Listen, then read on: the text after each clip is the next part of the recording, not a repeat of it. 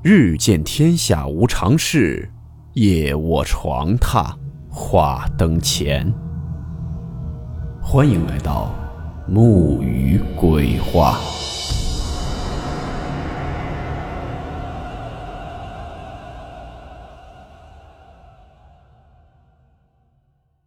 大家好，我是木鱼。今天这个故事来自网友毛驴投稿分享。故事名称：消失的朋友。温馨提示：本故事含有未经证实的内容和边缘化知识，部分内容超出普遍认知。如感到太过冲击自己的主观认知，请大家当做故事，理性收听。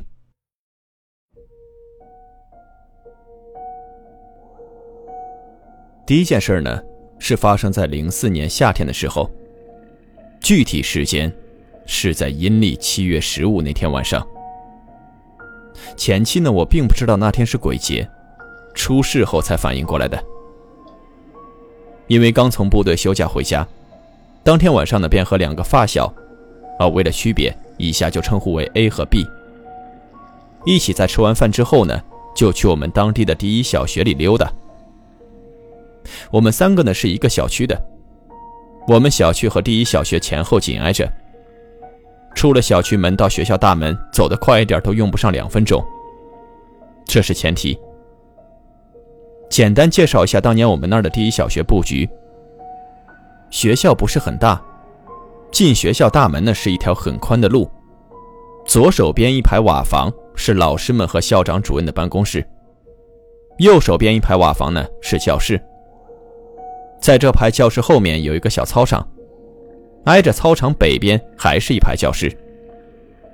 然后再顺着进学校大门的宽阔道路往西走，就是大操场。在这大操场入口和老师办公室连接那里有一个小凉亭，不大，只有三平米左右。我这里画了一张图，我没有画画功底，也就凑合着看吧。不过呢，一眼就能看明白。因为三年没见面了，所以话特别多，不知不觉就聊到了快到八点半。中间呢，他们俩把各自的女朋友也找了过来，聊着聊着，他们两对就开始耳鬓厮磨起来，给我弄得特别尴尬。对于当时单身狗的我来说，那是一种来自身心的双重折磨。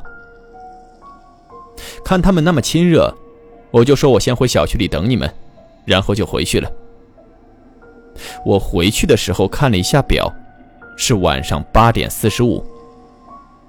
在小区院里呢等了四十多分钟，到九点半的时候，A 先回来了。他看到我后，问我 B 回来了吗？我说没有啊，这不你是第一个回来的吗？他说不对啊，我和我对象九点多的时候在学校里找了一大圈，嗓子都快喊劈了，也没人。我们俩呢就在凉亭里等了一会儿。当时他看了一下表，九点十一分。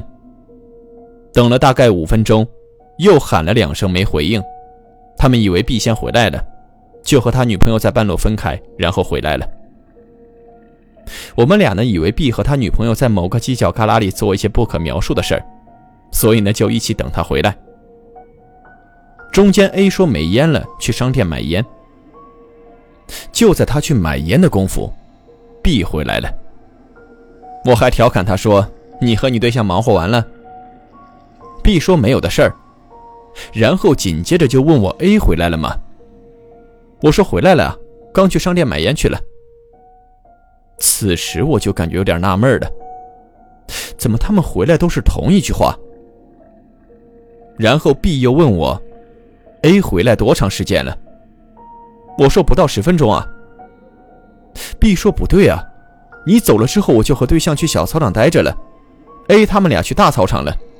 九点多的时候我对象说要早点回去，我就寻思那叫上 A 他们俩一起走，然后就开始满校园喊他们俩，喊了一小会儿没有回应，以为是他们做什么事儿去了，我们俩就到凉亭里坐了一会儿。当时我看了一下表，九点十二分，等了十分钟左右还没看到人。我就又喊了好几声，喊到最后给打惊的老头都喊出来了，也没看到 A 他们俩，就没再等他们，然后就回来了。这个时候，A 买烟也回来了。他们俩一见面就同时问对方：“你干啥去了？”喊了半天也不答应。他们俩就开始互掐互损。直到这个时候，我才感觉事情不对劲儿，后背开始发凉。我急忙制止他们俩，问具体是怎么回事啊？然后就是像我上面说的那样。此时我才抓住关键点：一，同时在学校里互相喊，怎么能听不到？又不是白天喧嚣声大，天黑了学校里又没有别的什么人，在喊的时候很清楚就能听到的。学校也不算很大，为什么他们互相都没听到？第二。重要的是，各位听到这儿也应该能想到了，A 和 B 两对四个人，在九点十分那个时间段，前后没差三两分钟里，都在凉亭里坐着等对方，而且都等了不到十分钟。三平米大的地方，为什么在那短短的不到十分钟里，互相都没有看见对方？他们俩都带着表，不可能看错时间。第三。我反应过来，对他们说：“今天不是七月十五吗？而且我记得你们俩的女朋友都穿的红衣服吧？”说完这句话，他们俩的脸色瞬间特别难看，那是惊吓引起的，肯定不是装出来的。这更加确定他们遇到了什么未知的力量。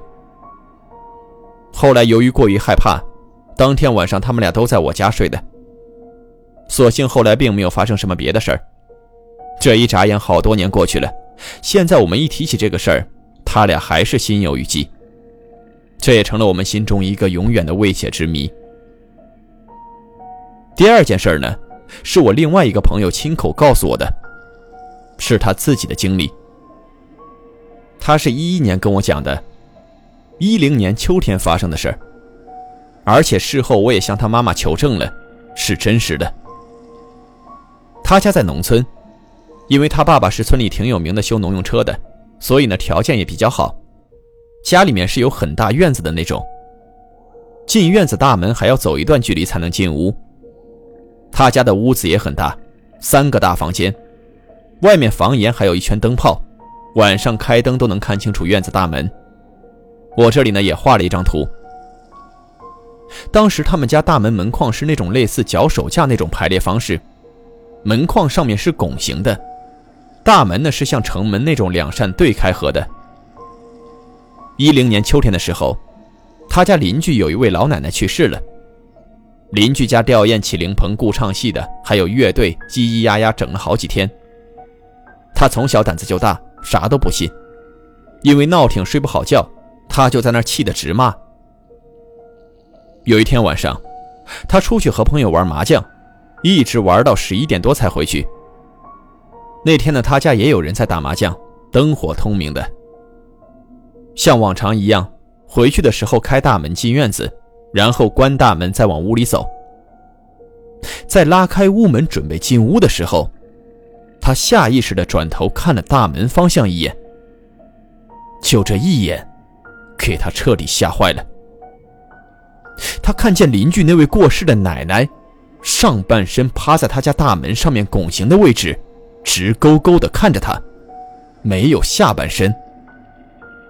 因为大门门框都是有空隙的，应该能看到下半身。但是据他事后回忆说，绝对没有下半身。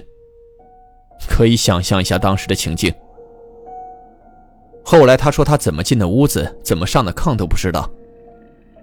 据他妈妈说，他问了好几句，他都没回答。上了炕就蜷缩在炕的最里面，脸色惨白。因为家里面有客人，就没太在意。过了好半天，他还是维持那个姿势，他妈妈就感觉不对劲了，摇了好几下也都没反应，而且浑身发烫。他妈妈以为感冒了，就给他铺好被褥，安顿好躺下，又吃了药。第二天还是没见好，而且特别烫。找了村里的医生给打了针后，也没见怎么好转。可能医生也知道了是哪种病。按照我们家那边的说法，叫外科，建议他妈妈找个人看看。后来他妈妈说，找了一个附近比较有名的出马仙给看了一下。那出马仙说：“你儿子对亡人口出秽言，不尊重，被人家教训了。所幸人家没有下死手。给他妈妈吓的，出马仙又是唱又是跳又是叫魂的，折腾了一天。更奇迹的是，当天晚上他就好了。从此之后也就学乖了，晚上天一黑就回家，回到家就不再出门了。他给我讲的时候，我也吓坏了。”回家也好，晚上走路也好，我都不敢回头。我现在感觉，很多事情并不是你不信它就没有，有太多的事情，是目前解释不了的。